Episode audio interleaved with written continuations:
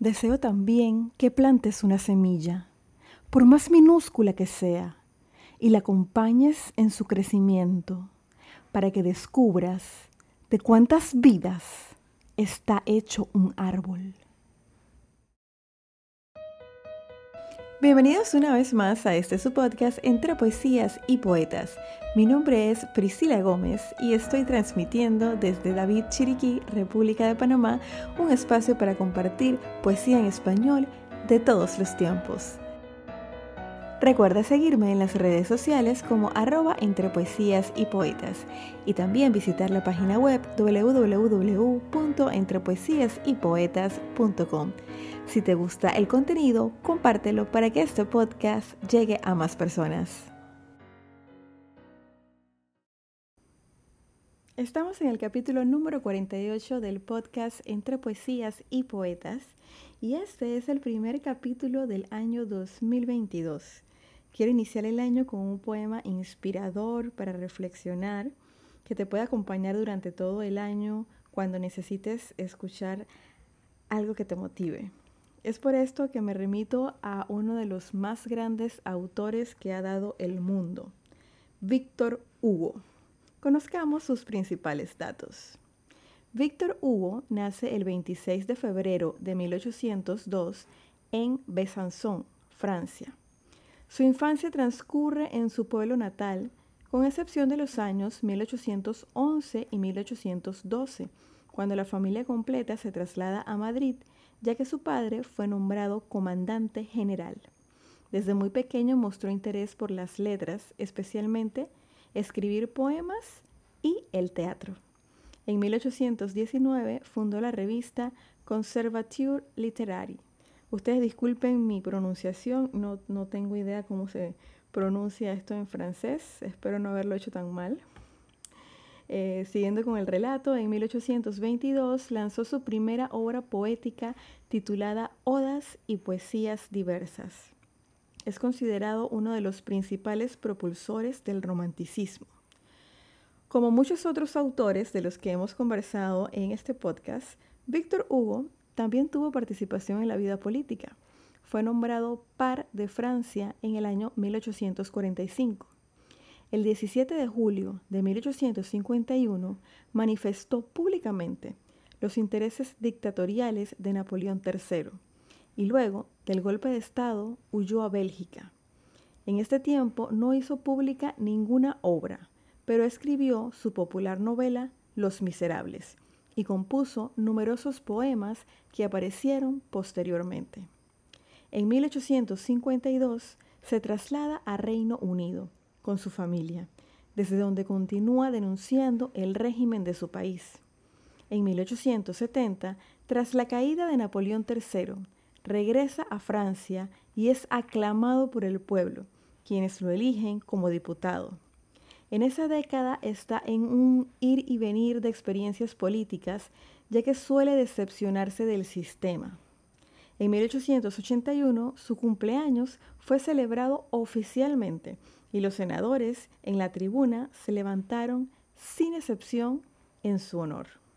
A su muerte, el 22 de mayo de 1885, el gobierno francés decretó un día de luto nacional y sus restos fueron trasladados al Panteón.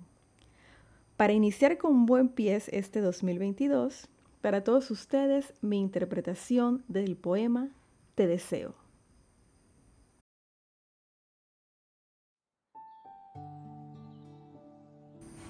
Te deseo primero que ames y que amando también seas amado y que, de no ser así, seas breve en olvidar y que después de olvidar no guardes rencores. Deseo, pues, que no sea así, pero que si es, sepas ser sin desesperar. Te deseo también que tengas amigos y que incluso malos e inconsecuentes sean valientes y fieles y que por lo menos haya uno en quien confiar sin dudar. Y porque la vida es así, te deseo también que tengas enemigos.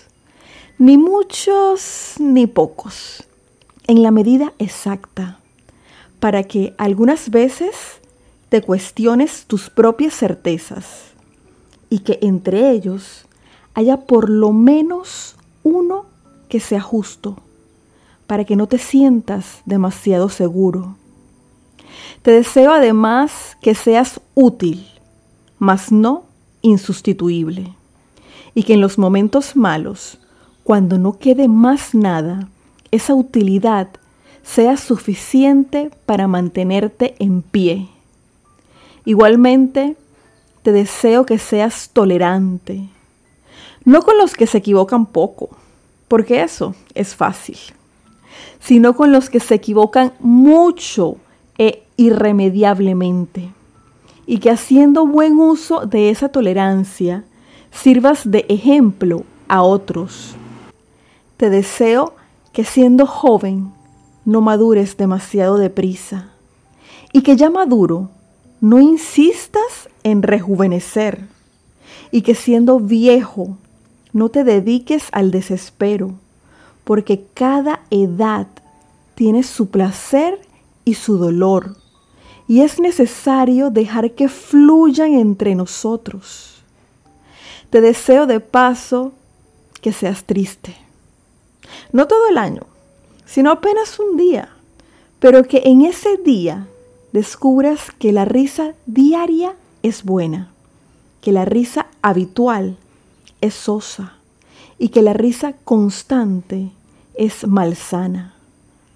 Te deseo que descubras con urgencia máxima, por encima y a pesar de todo, que existen y que te rodean seres oprimidos, tratados con injusticia y personas infelices.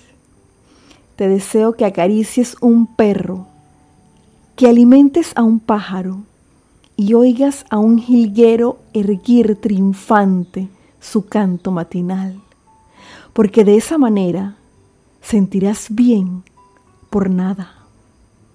Deseo también que plantes una semilla, por minúscula que sea, y la acompañes en su crecimiento, para que descubras de cuántas vidas está hecho un árbol.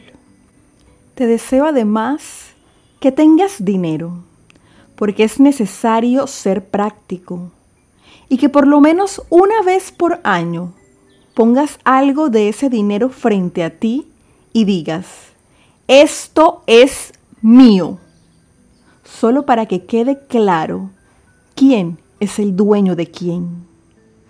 Te deseo también que ninguno de tus afectos muera, pero que si muere alguno, puedas llorar sin lamentarte y sufrir sin sentirte culpable.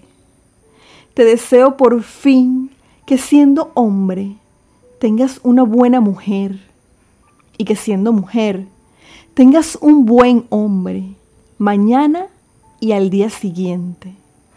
Y que cuando estén exhaustos y sonrientes, hablen sobre amor para recomenzar. Si todas estas cosas llegaran a pasar, no tengo más nada que desearte. Todo esto es lo que yo también deseo para ti. La celebración del Año Nuevo es una fiesta que inventamos nosotros los humanos. Solo ha cambiado un día en el calendario. El año no va a traer nada que tú no te propongas a trabajar. Así que esta es mi reflexión para ti. Trabaja duro por lo que sientes que mereces y así tendrás un venturoso año. Gracias por estar en sintonía. Si te gustó este episodio o sientes que conoces a alguien que deba escuchar este mensaje, compártelo. Puedes enviar el link de este capítulo o compartirlo en tus redes sociales y por favor me etiquetas como arroba entre poesías y poetas. Te espero la próxima semana con otra interpretación porque la poesía se vive mejor cuando se escucha.